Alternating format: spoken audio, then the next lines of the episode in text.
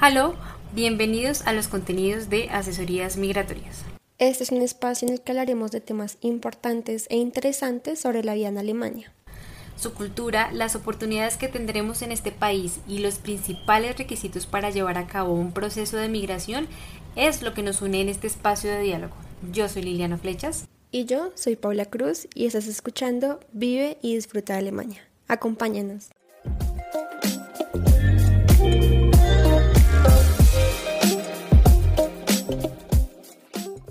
¿Cuál es el presupuesto promedio para vivir en Alemania?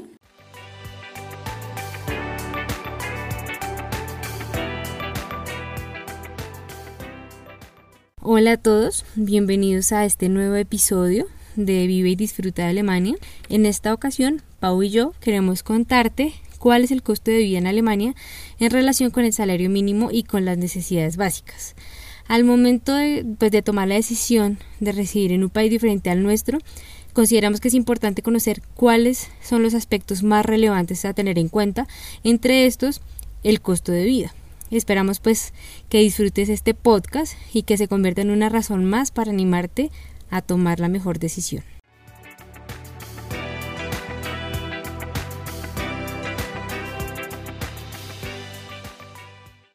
Para analizar el costo de vida en Alemania es necesario primero saber cómo está regulada la cesta básica de consumo en el país. Por esto tomaremos como referencia el IPC, que significa Índice de Precios al Consumo, eh, específicamente en Alemania. Este es el encargado de medir la evolución de precios basándose en los bienes y servicios que consume la población que reside en el país. El IPC entonces se basa en la inflación para determinar el poder adquisitivo del euro en Alemania. Una inflación alta entonces significa que con cada euro se pueden comprar menos bienes y servicios. En conclusión, el IPC registra los precios de la cesta de bienes y servicios que una familia promedio en Alemania puede comprar. Ahora, antes de conocer el costo de vida en relación con la canasta básica, queremos que tengas en cuenta el salario mínimo interprofesional actual en Alemania. Te preguntarás ahora, ¿qué es el salario mínimo interprofesional en Alemania? Pues según datos macro, este salario mínimo interprofesional es la retribución mínima legal que recibe un trabajador por la jornada legal de trabajo. En Alemania, este se ha fijado en 1.614 euros mensuales, 30 euros más respecto al salario anterior, es decir, un 1.9%. Ahora, ¿cuál es la relación con el IPC? Debido a este incremento en el IPC, que es mayor al IPC de 2020, los trabajadores han ganado poder adquisitivo de bienes y servicios. Sin embargo, el salario promedio de los trabajadores en Alemania es cerca de 2.350 euros mensuales, es decir, un poco más del salario mínimo del que ya hemos hablado.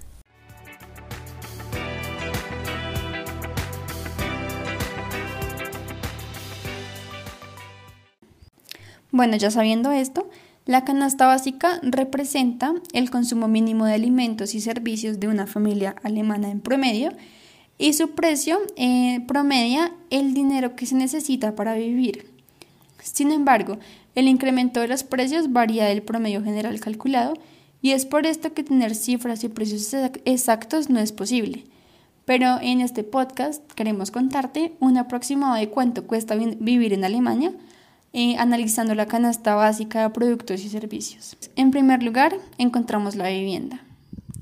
Tienes que tener en cuenta la ciudad en la que quieres vivir, también la zona y eh, depende también si quieres compartir piso con otras personas. Por ejemplo, si quieres alquilar un piso de solo una habitación, el precio está entre 357 euros y 675 euros por otra parte, si te gustaría em, un departamento para ti y para otra persona, los precios em, rondan entre los 680 euros y los 850 euros. También puedes alquilar un piso para compartir con más personas. Estos suelen tener entre 3 o 4 habitaciones y sus precios oscilan entre los 1.000 euros y los 1.300 euros. Esta última sería una buena idea para repartir los gastos de los servicios que no se incluyen en el precio del alquiler, sino que se pagan aparte. Por ejemplo, el gas, el agua y la luz se aproximan a los 200 euros o un poco más.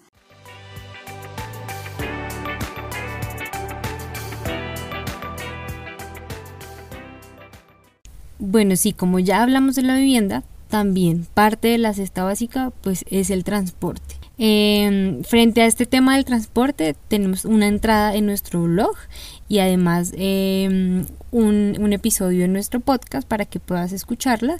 Igual intentaremos dejarte eh, de alguna manera pues el enlace para acceder a la entrada específicamente y que puedas conocer un poco más sobre este tema, sobre el detalle de cuáles son los tipos de transporte eh, que puedes encontrar en Alemania.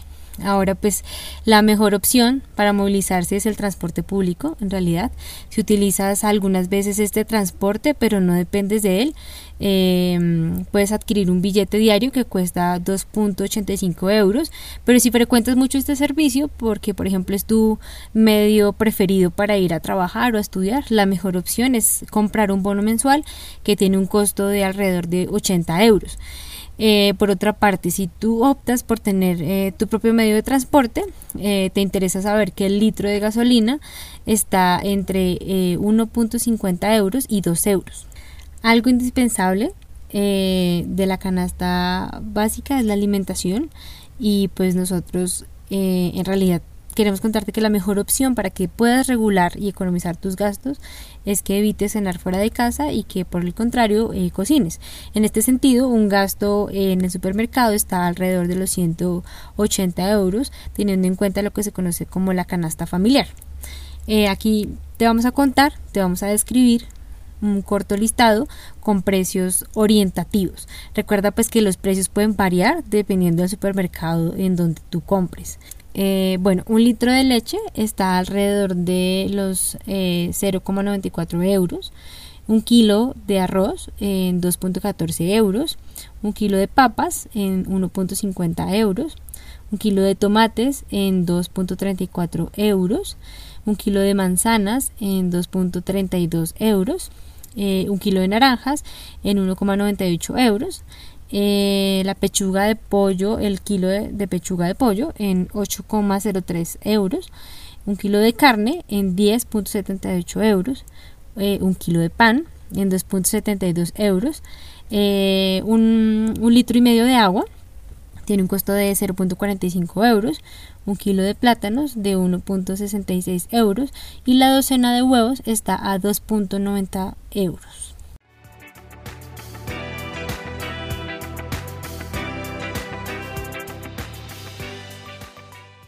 Bueno, por último tenemos los gastos adicionales, que estos son gastos no indispensables para vivir, pero que hacen parte de la vida, no solo en Alemania, sino en cualquier lugar del mundo.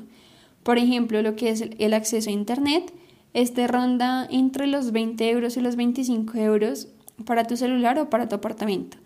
Si quieres, por ejemplo, ir al cine, tu entrada costaría 12 euros o si quisieras ir al teatro, 46 euros. Por otro lado, si algún día no quieres cocinar en casa, puedes encontrar una cena en un restaurante a 25 euros, dos platos. Y, una cerveza en un bar te cuesta entre 3.60 euros y 6 euros. Por otro lado, si te gustaría inscribirte a un gimnasio, deberás pagar entre 25 euros y 45 euros mensuales.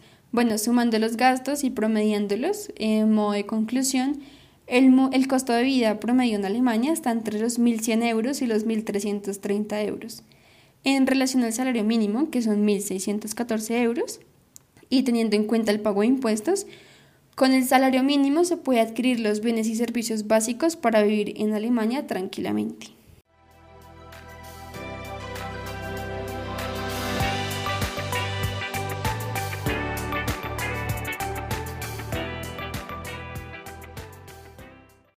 Bueno, pues Pau y yo esperamos que te haya servido esta información para tomar la decisión de vivir en este país. Cuéntanos si tienes algo más para, para, para aportar, si de pronto has tenido alguna experiencia, si viajaste a Alemania de pues digamos de turismo y puedes tener como alguna relación de otras cosas importantes y, de pronto precios o, información que pueda servirles a otros. Como siempre queremos invitarte a que nos sigas en nuestras redes sociales. Estamos en Facebook, en Instagram, eh, en Twitter también estamos allí publicando constantemente información interesante que sabemos que es importante, primero para que te enamores de Alemania, que es uno de nuestros objetivos, pero también eh, para que puedas tener eh, datos eh, importantes para tu proceso de migración. Em, entonces, pues intentaremos dejarte nuestras redes sociales. siempre estamos como asesorías migratorias Alemania y eh, cualquier cosa que quisieran contarnos pues nos pueden dejar en los comentarios de nuestras publicaciones estaremos gustosas de poder eh, leerlos y poder conocer cuáles son sus percepciones sobre este tema tan interesante entonces no siendo más nos vemos en un próximo episodio